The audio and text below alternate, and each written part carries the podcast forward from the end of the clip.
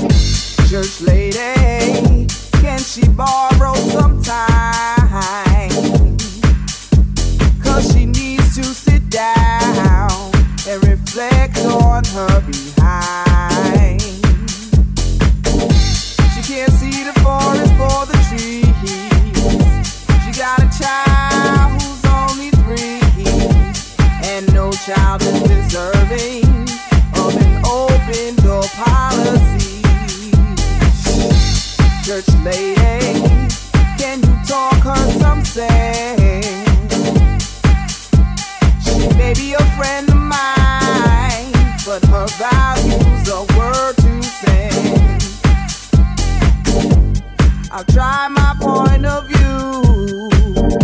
All of her friends have tried it too. So, church lady, sing her that song.